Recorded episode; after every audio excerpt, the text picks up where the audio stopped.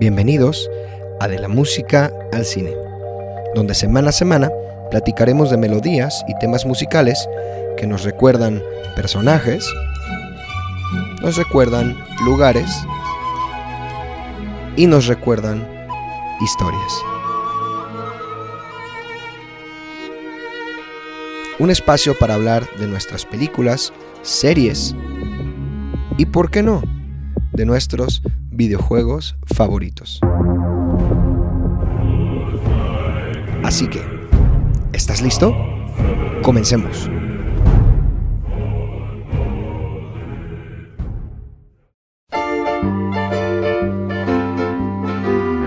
Una vez un bichín existió.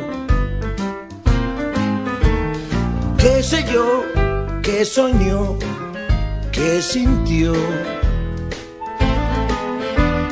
Sin algún indicio da, Fallaba siempre. lleno de seguridad. Hay gente que no tiene. No era muy perspicaz. No es tan importante. Su existir él entendió. Ahora es de vivir y hacerlo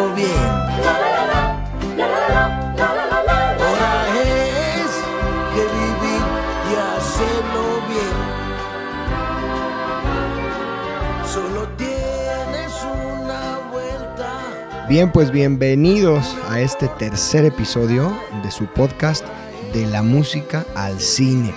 Como ya estás escuchando la música, esta canción titulada Hora es de vivir del compositor Randy Newman, bueno, pues vamos a hablar de Bichos, una aventura en miniatura. Eh, que se tituló así en, Latinoamérica y seguramente también en España o de una manera muy similar. Luego eh, nuestros amigos de España que nos estén escuchando saben que los títulos y los nombres ciertamente a veces cambian y es, es- a veces es muy divertido. Pero bueno, este, vamos a hablar de esta gran película y hay mucho que hablar. Vamos a hablar de la banda sonora, vamos a hablar de Randy Newman, el gran compositor, que no, que no solamente trabajó en esta ocasión con Pixar, sino que ya ha trabajado en otras ocasiones. Y bueno, pues también eh, vamos a hablar de cosas que nos interesan mucho, como los temas musicales y cómo entender pues toda la música de esta gran película. Así que, pues quédate, yo soy JM Farías. Te invito a que continúes con nosotros. Estoy muy contento con la gente que ya se ha sumado a este proyecto de diferentes lugares, de diferentes áreas, de diferentes ciudades, países. Muchas gracias por estar escuchando esto, donde quiera que estés, en tu casa, en el carro, en el transporte público, eh, donde quiera que nos oigas. Gracias por sumarte. Y bueno, nos puedes oír en iTunes o Apple Podcast, nos puedes oír en Spotify, nos puedes oír en Google Podcast, eh, en Anchor, que es nuestro servidor, nos puedes oír en iVoox o iVoox. Em, y también síguenos por favor en Instagram, en Facebook, que son las redes sociales donde estoy subiendo contenido de este podcast. Y además, bueno, recuerda que tenemos la lista de reproducción de Spotify. Si no sabes cómo meterte, si no la, la buscas, si no la encuentras, puedes ir al Facebook y ahí vas a encontrar un link para que vayas directo a la lista de reproducción, la puedas seguir y toda la música que hemos hablado hasta este episodio está ahí para que tú la puedas disfrutar y la puedas escuchar sin mi voz. Así que, bienvenido. Vamos a hablar de bichos, a Books Life.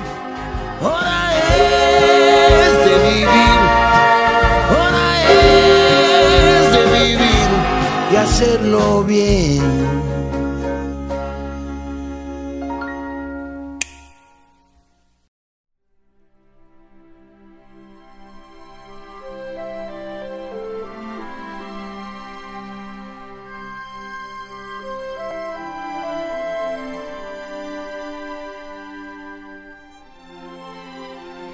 Bueno, pues vamos a comenzar a hablar de esta película. Antes de arrancar, me gustaría comenzar este tercer podcast. Bueno, pues eh, solo mencionando una fe de ratas que tuve por ahí en el episodio pasado. Eh, los que ya lo escucharon, eh, bueno, trató de Harry Potter y la piedra filosofal. Algunos ya lo oyeron. Si no, te invito a que vayas y lo escuches, por favor. Y por ahí mencioné, ¿no? En el caso de John Williams, cómo llegó a, Harry Potter y decía que primero había trabajado en Home Alone con Chris Columbus, ¿no? Y mencioné que Home Alone en español o en, aquí en lo latino era Mi Pequeño Angelito. Y oh, error mío, es mi pobre angelito. Y bueno, es una de esas cosas que mencionas porque las tienes en la cabeza y las dices como las recuerdas y las piensas y cometes errores. Entonces, eh, fe de ratas es mi pobre angelito y no mi pequeño angelito, error mío. Y bueno, vamos a comenzar a hablar de bichos. Esto que estás oyendo de fondo es la suite de la película. Y quiero tocar este punto muy rápido. Cada película normalmente eh, tiene, los compositores la titulan así, una suite, ¿no? Eh, titulan las, el nombre de las piezas de acuerdo a algunos personajes, algunas escenas, de acuerdo a algunos lugares.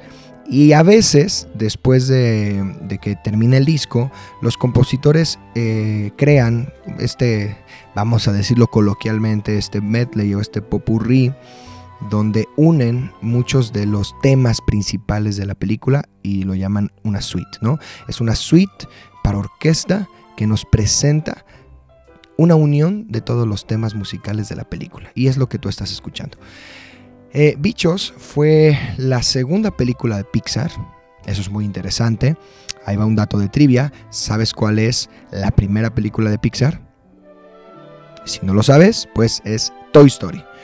Algunos digan, ah, bueno, pues es muy fácil. Bueno, Toy Story. Eh, Pixar inició como una, una, casa productora con, cortometrajes animados y después creó su primer largometraje que fue pues la primera eh, entrega de Toy Story, de la cual ya llevamos cuatro y seguramente va a haber más. Y Randy Newman también trabajó en Toy Story. Entonces, Randy Newman hizo la música de Toy Story y después vino a crear la música de Bichos, que era la segunda entrega. Por eso Randy Newman llegó a este proyecto. Entonces, bueno, vamos a hablar un poquito de Randy Newman. Randy Newman es un compositor que ha trabajado en muchísimas películas, mm, sobre todo de Pixar y de Disney. Lo menciono así porque Randy Newman no solo ha sido compositor de películas, él ha sido eh, compositor de música popular, de pop, ¿no? De, de, rock, de música folk, de blues, de jazz, que es la música por la que él está influenciado. ¿Por qué? Porque Randy Newman es un compositor judío que nació y que desde muy bebé se fue a vivir eh, nació en Estados Unidos y desde muy bebé se fue a vivir a, Nueva Orleans, en Luisiana, en Estados Unidos, que es, bueno, la cuna y el lugar más, mm, vamos a llamarlo así, icónico del blues y del jazz, ¿no? Es uno de los lugares, es uno de los lugares, vamos a ponerlo así, donde eh, este, este género musical se ha, se ha desarrollado de una manera muy grande. Entonces, pues él creció ahí, y definitivamente Alfred Newman está influenciado por la música jazz y por la música blues y lo vamos a notar en muchas películas y específicamente en esta. Ahora, otro dato interesante es que eh, si tú has oído, si te gusta la música de cine, estás un poco involucrado en esto, seguramente has escuchado el apellido Newman. Y es que Randy Newman no es el único Newman, ¿no? Existe Alfred Newman, existe Thomas Newman y nuestro compositor de hoy, Randy Newman, entre otros. Y son familia, ¿no? Eh, por ejemplo, Thomas Newman es su primo.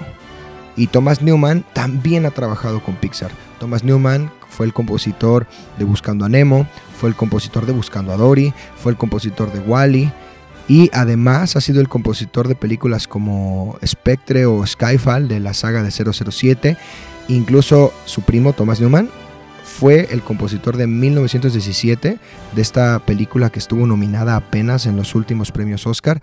Eh, no solo a mejor película, sino a mejor, a mejor banda sonora. Y ahí estuvo su primo. Aquí hay un dato bien interesante. Thomas Newman, que es el primo de Randy Newman, estuvieron estos últimos Oscar peleando, o bueno, compitiendo por el Oscar a Mejor Banda Sonora. El caso de Thomas Newman por 1917 y el caso de Randy Newman, del que vamos a hablar hoy, por Historia de un matrimonio, que si ya la vieron también es una música muy bonita. Al final ninguno de los dos ganó, ganó la música del Joker, ganó la música del Guasón, así que es un dato, ¿no? Eh, es- Él viene de una familia de compositores y eso es muy importante porque él no surgió solo como músico de la nada, sino que eh, viene de una familia. Ahora, por ejemplo, su tío, Alfred Newman, creó este sonido. Dime si lo reconoces.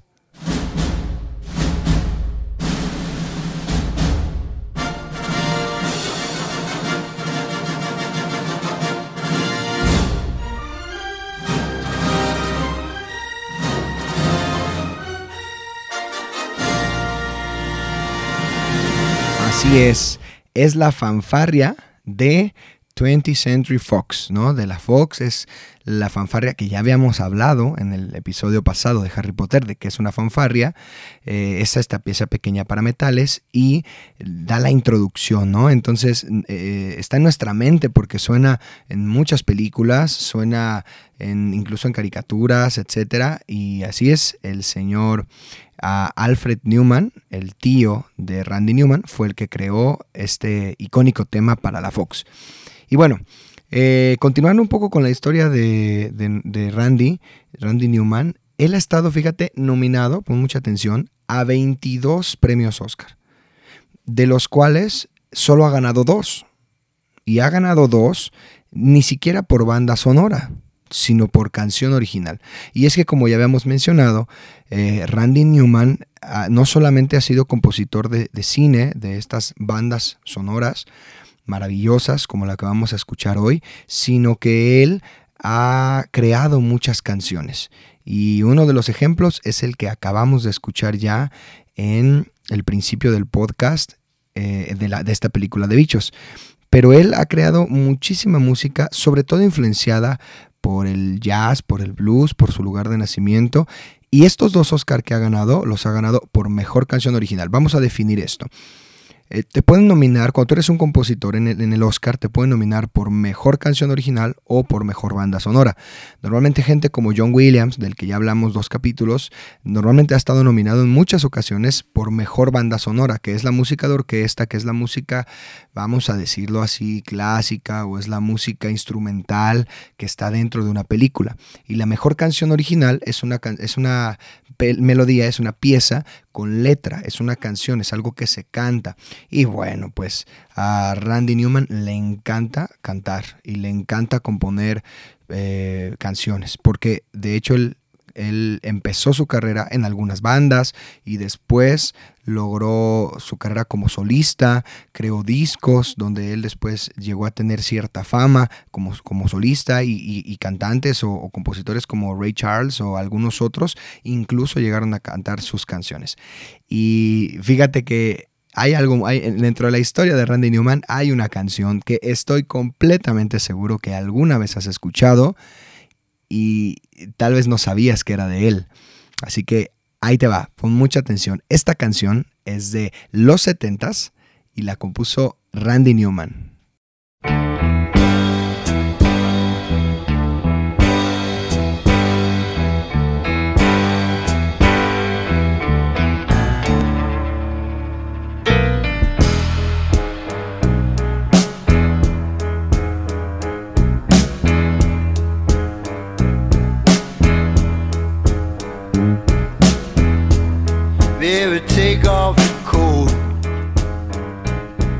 Así es, Randy Newman es el compositor de esta canción que se titula You Can Leave Your Hat On. Y bueno, no voy a explicar de qué trata la canción. Creo que el relacionar en dónde se ha usado esta canción, eh, hay tantos covers, tal vez esta te suena rara, esta es la original y tal vez te suena rara porque hay muchos covers. No voy a explicar de qué trata, creo que podemos darnos una idea por el tono de la canción y, y pues donde la hemos escuchado. Pero bueno, no se me olvida que cada episodio, al principio, nosotros vamos a tener un, una trivia. Y yo te voy a dar la respuesta de la pregunta al final del capítulo, del episodio. Entonces, ahí te va. Eh, Quería llegar a este punto para poder hacerte esta pregunta. Y aquí te va. ¿Cuáles son dos de las canciones? Porque recuerda que Randy Newman ha ganado el Oscar por mejor canción original. Entonces, ¿cuáles son, no esas dos canciones, pero sí dos canciones icónicas de películas de Pixar, además de la de Bichos, que escuchamos al principio de este podcast, ¿no? Que se titula Hora es de vivir. Bueno, además de esta, ¿qué otras dos canciones hay de Pixar, de películas de Pixar, que Randy Newman ha creado? Piensa, te voy a decir al final del podcast. Y bueno, pues Randy Newman además también creó música para otras películas infantiles. Y es que es importante mencionar esto y, nos podrá dar para después tener un episodio completo de todas las canciones que se crearon para muchas películas que él crea con tanta facilidad y son canciones pegajosas, melodías que se te quedan, que se te pegan y que estás cantando todo el tiempo. Y bueno, pues eh, él tiene esa facilidad. Entonces, ah, quiero ponerte este ejemplo. Y es que no podemos solo eh, dar mérito al trabajo de, orquestal y de banda sonora de, de Randy Newman, sino a su trabajo como compositor de canciones, ¿no? Con letra, porque es es muy talentoso. Randy Newman es muy talentoso en esto. Es una música alegre, pegajosa. Y quiero ver si esta canción que vamos a escuchar es diferente, pero también es creada por él para otra película. Piensa si reconoces de qué película estoy hablando.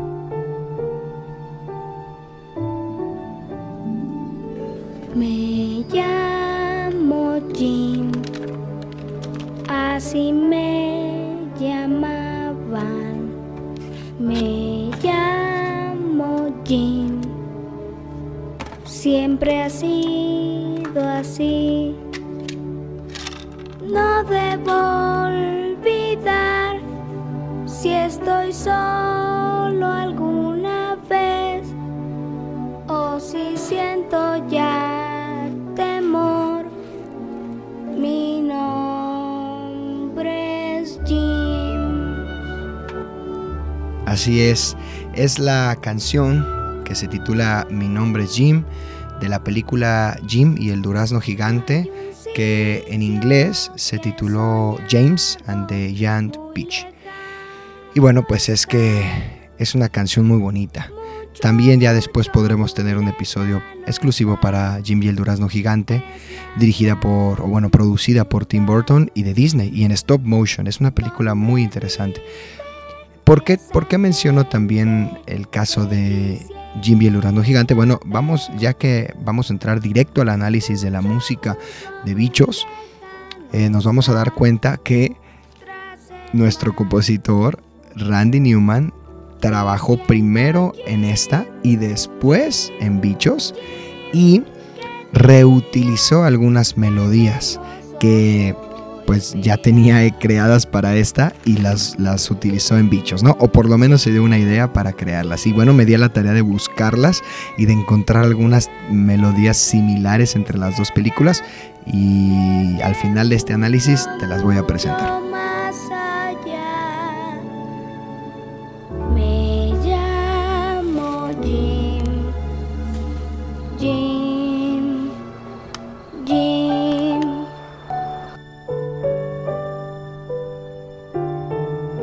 Seguramente algunos con este tipo de música recuerden no solo su infancia, los que son más grandes tal vez a sus hijos, a su juventud, no lo sé.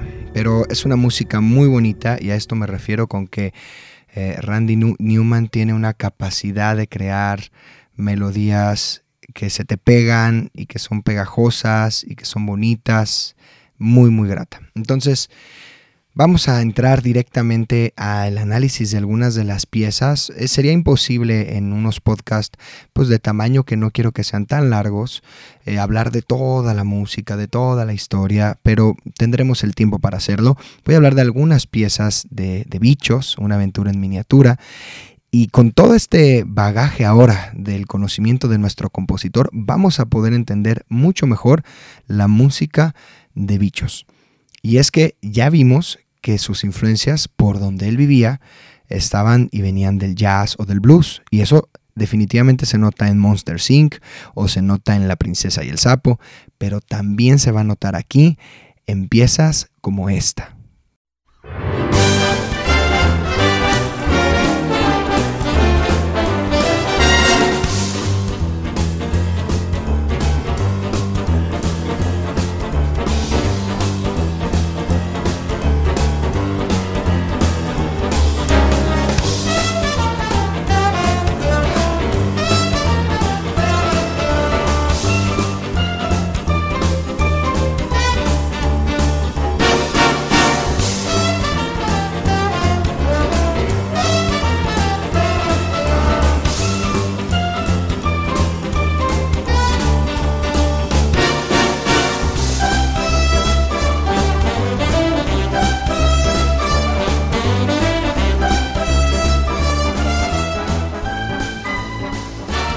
Es que sin lugar a dudas, la influencia del jazz en Randy Newman está aquí, está en todos lados, está en las trompetas, está en los metales, está en el compás que llevan estas piezas y que te mueven a mover el cuerpo, a, bailar, a, sentir el pulso. Si la quieres escuchar completa, métete a la lista de Spotify de, la, de la música al cine y por favor síguela y ahí van a estar, obviamente para que las puedas oír donde quieras y completas. Esta, esta pieza es la segunda que vamos a escuchar en la película. ¿Por qué no te pongo primero la primera? Bueno, esta es la pieza que se llama The Flick Machine o la máquina de Flick. Recordemos que Flick es esta hormiguita azul que es un inventor y que todo el tiempo está pensando cómo puede ayudar a las hormigas de su hormiguero, cómo puede ayudar a la princesa Ata, cómo puede crear cosas nuevas y qué más, qué, qué mejor música para hablar de un creador y de un innovador y de alguien que inventa que el jazz. ¿no? Que está lleno de solos, que está lleno de improvisación, el jazz que tiene estándar, estándares donde los instrumentos se apegan a ciertas partes y bueno, los que tocan jazz, mis, mis amigos que lo hacen, sabrán mejor explicar de esto, tal vez después podamos invitarlos, pero el jazz tiene el estándar, pero además después te lleva a crear, a solear, como lo que estamos oyendo en este momento.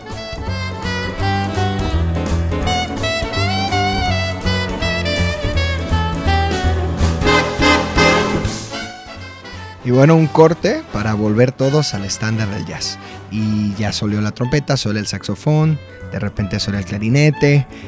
El jazz es así. Y qué mejor música para describir a Flick, esta hormiga inventora, que el jazz. Entonces, bueno, pues esta es la segunda pieza que vamos a oír cuando Flick está creando su máquina para recibir el grano y para ayudar a sus amigas hormigas.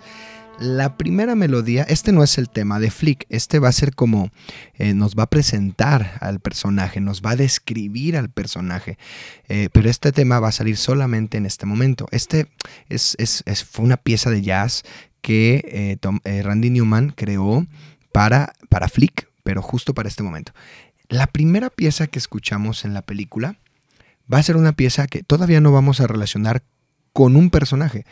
La primera toma Mientras tú escuchas esta música, la primera toma de la película empieza con la cámara acercándose a la isla. En este hay un árbol, ¿no? Y están todas estas, este, está una piedra y hay este, estas hojas, este pasto, porque bueno, es muy chiquito para la dimensión de las hormigas. Y nos va haciendo un zoom donde vemos la isla, vemos que alrededor hay como un, un- lugar donde hay agua, que en este momento está seco pero se ve cómo se va haciendo zoom y va sonando esta música. Y va sonando esta música y nos vamos acercando cada vez más a ver a las pequeñas hormigas.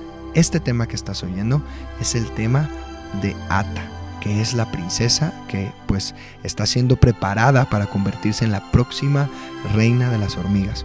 Y no sabemos que este es su tema, lo vamos a descubrir hasta mucho después en la trama, pero sí sabemos que este tema va a representar no solamente a Ata, sino a la colonia.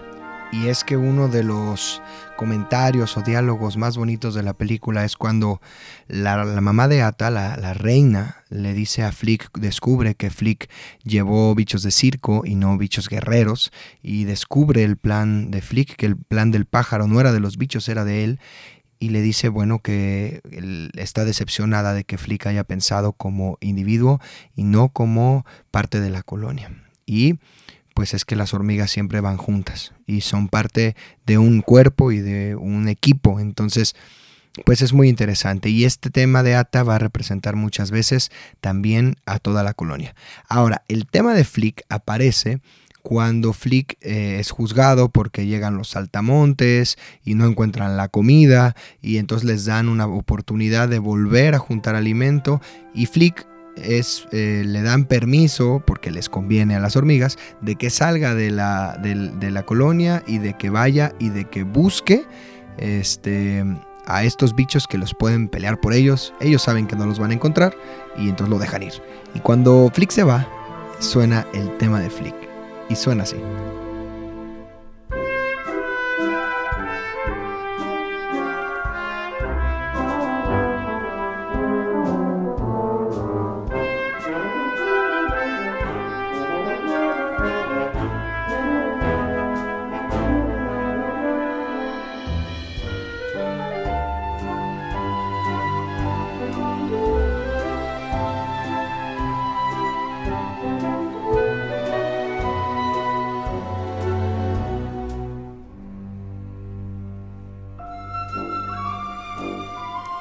Es muy interesante porque es un tema con metales, eh, con esta trompeta como muy melancólica, con sordina.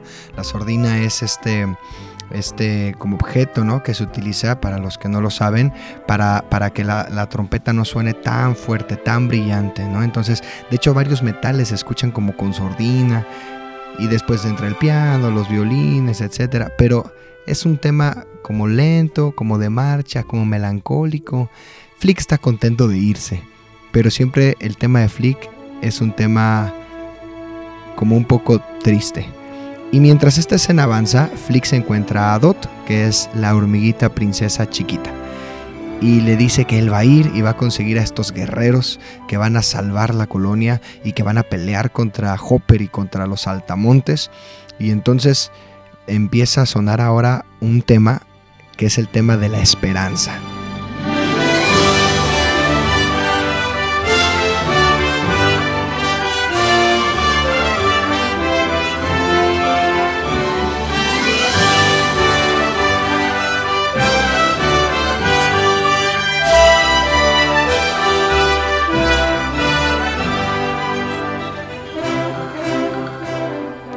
Y bueno, lo vamos a llamar el tema de la esperanza porque este tema que acaba de sonar muy con las trompetas y aquí viene otra vez con los metales, si se fijan es muy interesante lo que está haciendo. Se corta aquí, se corta así porque es cuando eh, Flick toma el diente de león y vuela y dice yo voy por los guerreros y choca contra una piedra y va empezando su viaje y, y ya chocó.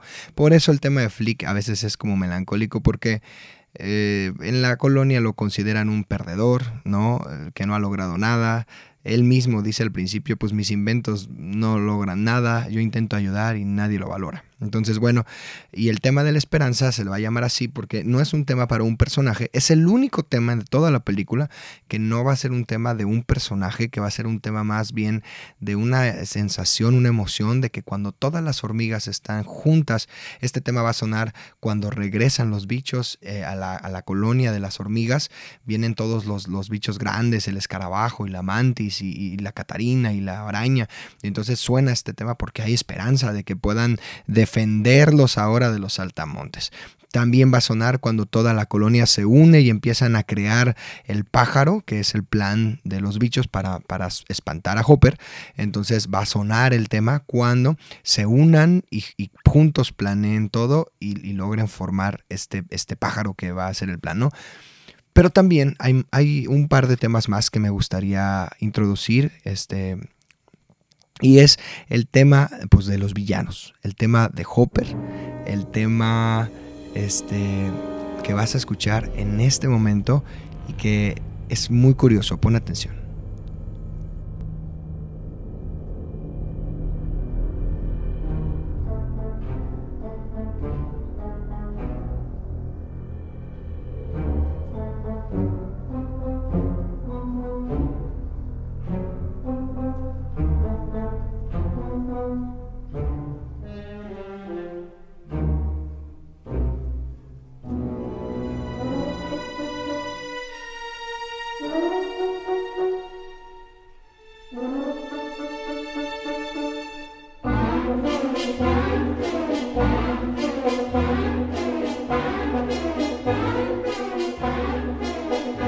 Es un tema curioso porque es un tema donde los metales, también nuevamente hay unas sordinas por ahí, pero están estos trombones y la tuba y los metales sonando y haciendo estos como estacatos para darle cierta identidad a los villanos, a los saltamontes, pero luego se contestan las cuerdas, se contestan, hay como una pregunta-respuesta entre los metales y las trompetas y otra vez las cuerdas como ahorita suenan y otra vez bajan, pero es un tema que personalmente me recuerda a dos villanos.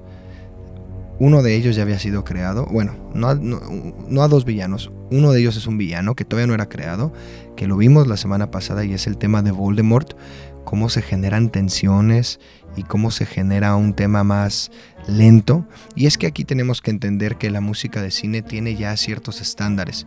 Quieres hablar de un villano, de, un, de algo peligroso o de algo malo, entonces generas mm, notas lentas, tiempos lentos, y si quieres hablar del bueno, entonces es más en un modo mayor y es más brillante, etc. Y este tema de los altamontes eh, me recuerda un poco a este tema de Voldemort que veíamos la semana pasada con estas disonancias y estos choques. Pero también, si pusiste atención al principio del tema, me recuerda un poco a, a Star Wars, al tema de, de, John Williams que genera para, para Tatooine. Eh, y para algunas escenas de Star Wars donde se presentan algunos villanos, sobre todo del episodio 5 cuando, o, episodio 6, cuando llegan, sí, e, es el episodio 6 cuando llegan a buscar a Han Solo y se presentan en el desierto. Y es muy parecido a estos sonidos de trompetas, escúchalos, están aquí. Suena mucho a, John Williams. Estas disonancias chocan las notas y nos presentan al villano. Entonces, este, este, esta, esta pieza completa se llama Hopper y su pandilla o Hopper and his gang, pero nos presentó algunos temas interesantes de los malos, ¿no? Este tema de las trompetas y las cuerdas, etc. Y vamos a continuar ahora con um, otro de los temas que son muy interesantes de esta película y es el tema de los bichos del circo. Y es que tenía, si son bichos de circo y no son bichos guerreros, tenía que eh, todo el tiempo, ¿no? La música estarnos hablando de la realidad. Aunque las hormigas creyeran que eran bichos guerreros, la música todo el tiempo nos está diciendo que no son guerreros, que son, son payasos, son, son cirqueros, y la música nos lo dice, ¿no? El tema de los bichos de circo suena más o menos así, o, el o, la pieza completa que nos lo presenta suena así.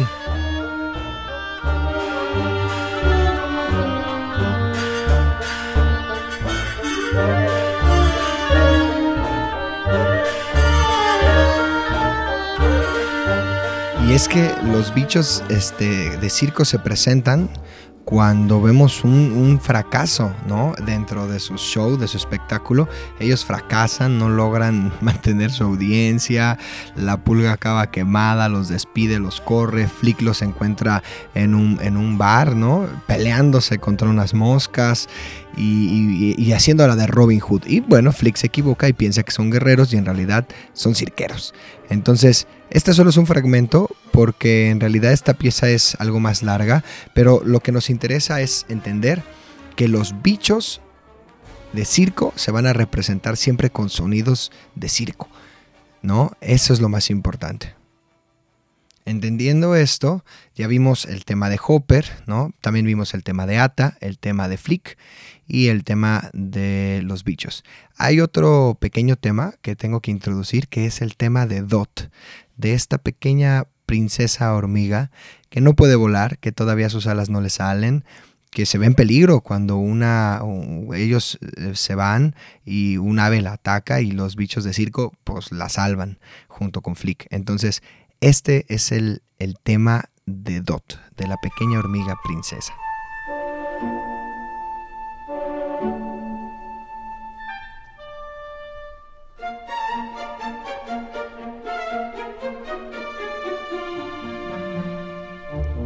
Esas notas, que primero fueron en una flauta, eh, que curiosamente normalmente a las hormigas que vuelan, el caso de la princesa Ata y de la princesa Dot, eh, Randy Newman las representa con instrumentos de aliento, ¿no?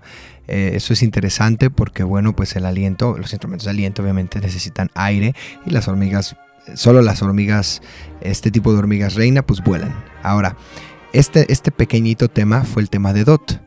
Y esta pieza se llama Flix Regresa o Flix Return. Y nos empieza a presentar ya algunos temas diferentes. El tema de Flick, que es el que está sonando de fondo, junto con el tema de Dot, que lo estaba esperando y lo, ve llegar junto con todos estos bichos a la colonia de hormigas, ¿no? Entonces ya se empiezan en las piezas a combinar algunos temas. Y ese es el siguiente paso de nuestro podcast vamos a hacer a través de una pieza que se llama loser o perdedor, vamos a hacer esta dinámica para intentar reconocer ¿Cuáles son estos temas? Recuerda, los temas, los bichos de circo son representados con, con melodías cirqueras, alegres, eh, fanfarias ahí con las trompetas. L- Dot es esta melodía como de flauta. Ata es la primera melodía que revisamos también, con estas melodías también de alientos. Eh, Flick es esta melodía más tristona porque es un perdedor. Este, vamos a ver cuáles de estas podemos descubrir en esta pieza.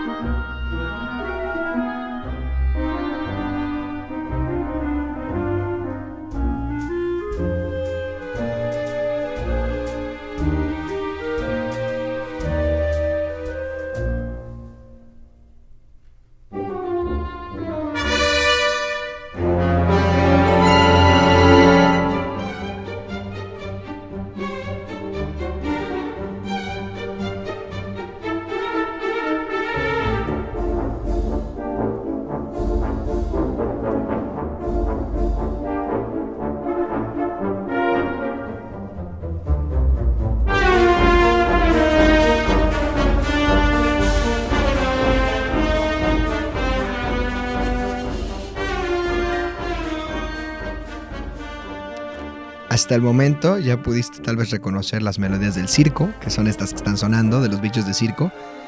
Pudiste reconocer al principio la melodía de Flick y después la melodía de Dot, la melodía de Ata. Sonaron esas, esas cuatro porque es justo la escena donde los bichos ven el mural que los niños ponen donde los bichos están desangrándose y muriéndose por pelear con los altamontes y ellos dicen no, no, no, no, no, no, no, nosotros no venimos a pelear, nosotros somos actores y se quieren ir. Entonces es esta escena de lucha donde Flick intenta calmar a la princesa y corre con los, los bichos de circo y después corre con la princesa y después se esconde y es todo un caos. Y otra vez Flick es un perdedor y se juntan los temas de todos al mismo tiempo. Es una pieza muy interesante.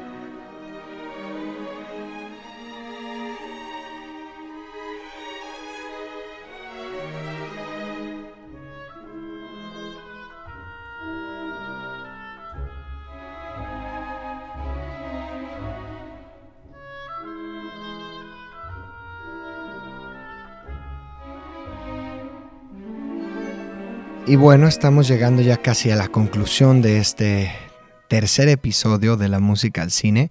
He presentado bastantes temas de la película y me gustaría, todavía hay algunas cosas que mencionar y me gustaría que escucharas eh, por qué yo mencionaba que eh, Randy Newman había utilizado música de, de Jimmy el durazno gigante, la había reutilizado en esta película.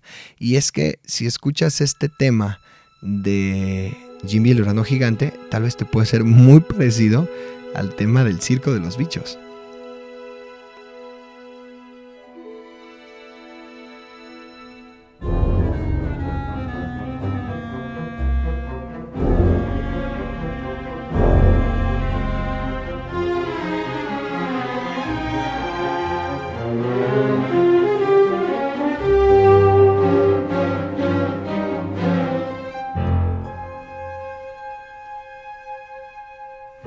Creo que definitivamente es muy claro. Se nota a la distancia que, es un tema muy similar, ¿no? En la escena que estamos viendo de Jim y el durazno gigante es cuando eh, Jim entra al- adentro del durazno y, y empieza a descubrir a todos los, también los bichos y los insectos que son muy raros y muy curiosos, la lombriz y el cien pies y también hay una araña, etcétera, y están ahí adentro y suena muy parecido. Pero además, si escuchas este otro tema, tal vez te puede parecer al tema de Ata, con los alientos y todo esto.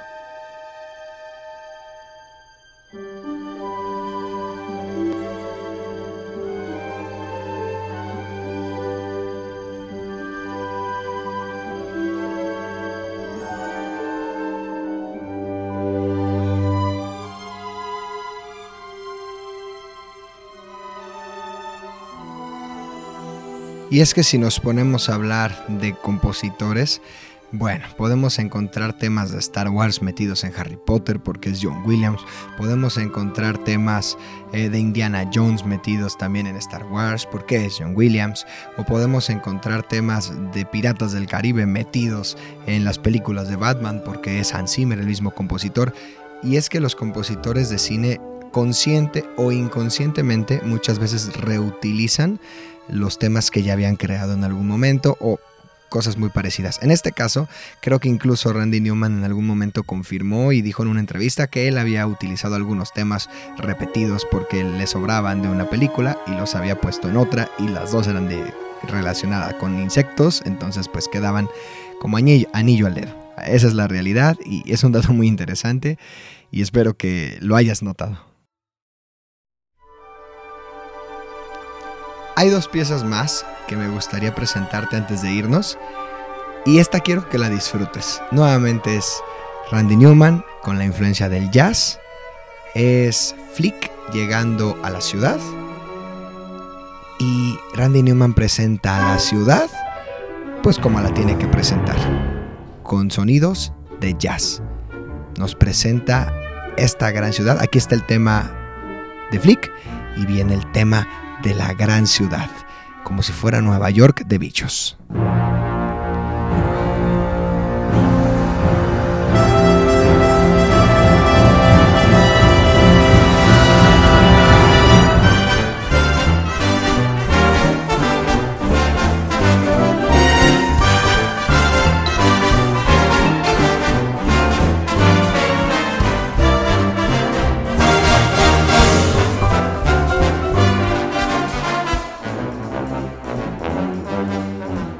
Y es que si pusiste atención, este tema que estás escuchando no solo es el tema de la ciudad, es el tema de la máquina de Flick, que él siempre estaba inventando cosas nuevas. Entonces, este inventor, este, esta hormiguita que tiene ganas de crear, llega a la gran ciudad y es deslumbrado por todo esto y, vuelve a sonar este tema. Es, es muy, muy interesante cómo Randy Newman utiliza las mismas piezas o los temas que ya nos presentó para estarnos contando a lo largo de la película lo que sienten los personajes, el lugar a donde van, cómo han crecido, cuáles son sus anhelos, etc.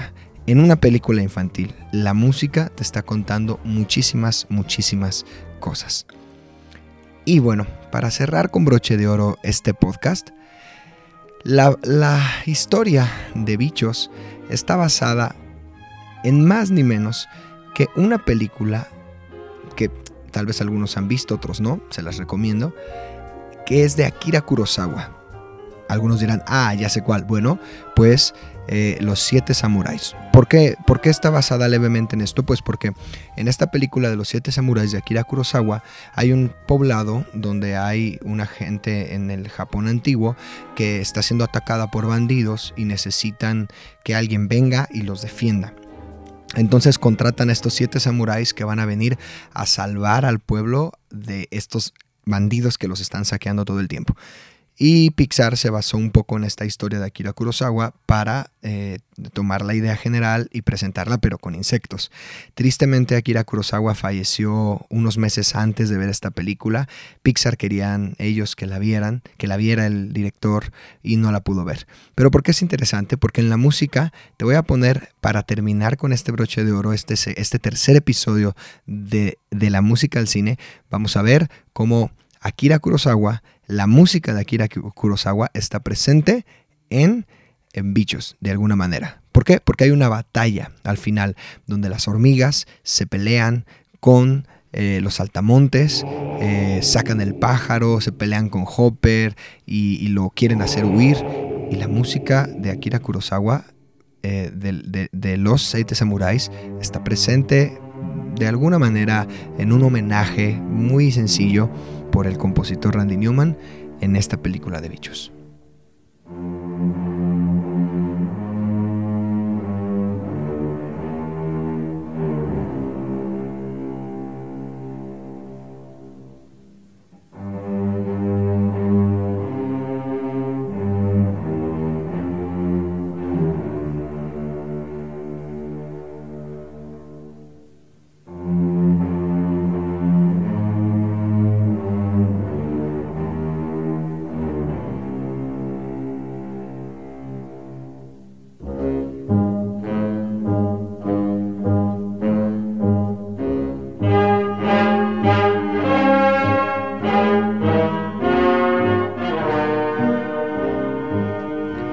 Bueno, es que la música de Fumio Hayasaka em, para esta película de los siete samuráis de Akira Kurosawa, pues podemos ver cómo está muy, muy marcada el pulso, ¿no? Los, los, estos instrumentos de alientos, de metales, se escucha ya que es una grabación antigua.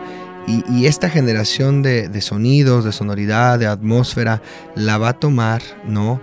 Eh, Randy Newman para crear también sus atmósferas a la hora de la batalla, a la hora de donde las hormigas toman la decisión de enfrentar a los saltamontes y toman la decisión de ir al frente. Y se generan con las cuerdas esta atmósfera, algunas cuerdas por ahí haciendo algunas notas, pero incluso con algunas escalas que no son tan, tan tonales, ¿no? Aquí está el uso de, las, de los metales y va a venir también esta sensación como de marcha que pues viene inspirada o honrando un poco a lo que acabamos de escuchar de los siete samuráis.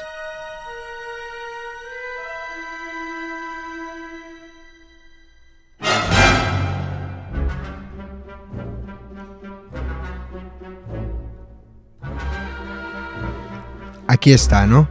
Este pulso es un pulso diferente, pero es un pulso marcado que nos está dando la señal de honra o de mención a lo que pasaba en los siete samuráis.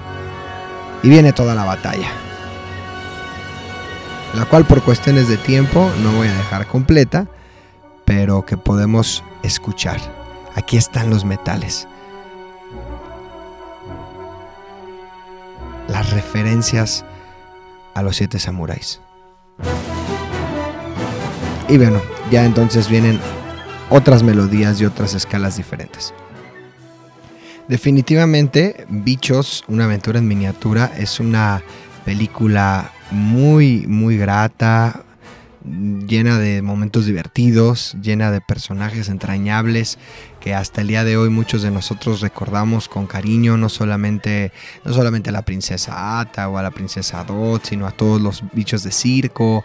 Eh, para los que vivimos o, o nos tocó experimentar esta película, incluso con el doblaje latinoamericano, algunos de los actores de doblaje son actores que pues también se quedaron en nuestra memoria. Entonces es una película muy bonita, es una película muy agradable con mucho más que podríamos hablar, pero que creo que a lo largo de este tercer episodio hemos presentado algunas de las cosas más importantes, desde la historia de Randy Newman, cuáles fueron sus principios, por qué es un compositor no solo de bandas sonoras, sino de, de música y de canciones. Eh, otro dato interesante es que Bichos estuvo nominada en los Oscars a Mejor Banda Sonora. Obviamente Randy Newman estuvo nominado al lado de Mulan. ¿no? Se estrenaron por ahí el mismo año. No ganó ni Mulan ni Bichos, pero estuvieron, estuvieron también por ahí peleando por el Oscar. Entonces, bueno, pues eh, sin más, vamos a terminar este episodio. Te voy a contestar la trivia. La pregunta era, ¿cuáles son dos de las canciones más icónicas que Randy Newman escribió para películas de Pixar? Y a lo mejor algunos ya lo sabrán, otros no, pero bueno, aquí va la respuesta. La primera es para Monster Inc., que fue la primera vez que Randy Newman consiguió un Oscar y es la, la canción If I Didn't Have You que es la canción que canta al final Soli junto con Mike Wazowski eh, en los créditos. Y bueno, si te gusta la, la, película de Monster Inc. tanto como a mí, sabrás de qué estoy hablando. Y eh, la segunda es igualmente icónica, cambió el rumbo y la historia del, del cine de animación y de la vida de Randy Newman y es la canción de Yo soy tu amigo fiel de Toy Story 1. Por esa no ganó un Oscar, eh, de hecho ganó su segundo Oscar por la canción de la película de Toy Story 3 pero por eh, Yo soy tu amigo fiel no, que creo que en España sería algo así como Hay un amigo en mí o algo por el estilo. Entonces es una canción icónica que no importa la versión que hayas escuchado, la traducción que hayas escuchado, la mayoría de nosotros conocemos y cantamos y disfrutamos. Así que bueno, pues esta es la respuesta. Y bueno, pues hasta aquí llegamos con este tercer episodio. Si llegaste hasta el final, te agradezco que hayas estado escuchando y aprendiendo cosas. Recuerda que la idea del podcast es que aprendas a entender la música de cine de otra manera y que puedas ver las películas que amas de otra forma. Sin más, yo soy JM Farías. Por favor, síguenos en Instagram, síguenos en Facebook. Si te interesa escuchar toda esta música a ti solo, eh, en tu tiempo aparte, busca la lista de reproducción de Spotify, donde estaré añadiendo cada semana cada canción que vamos a estar hablando, cada pieza, donde seguramente ya estarán también todas estas piezas de esta semana.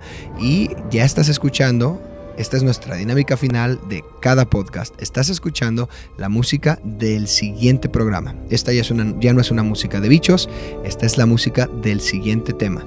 Así que piensa, ¿qué es lo que estás oyendo? ¿De qué película estoy, estoy hablando.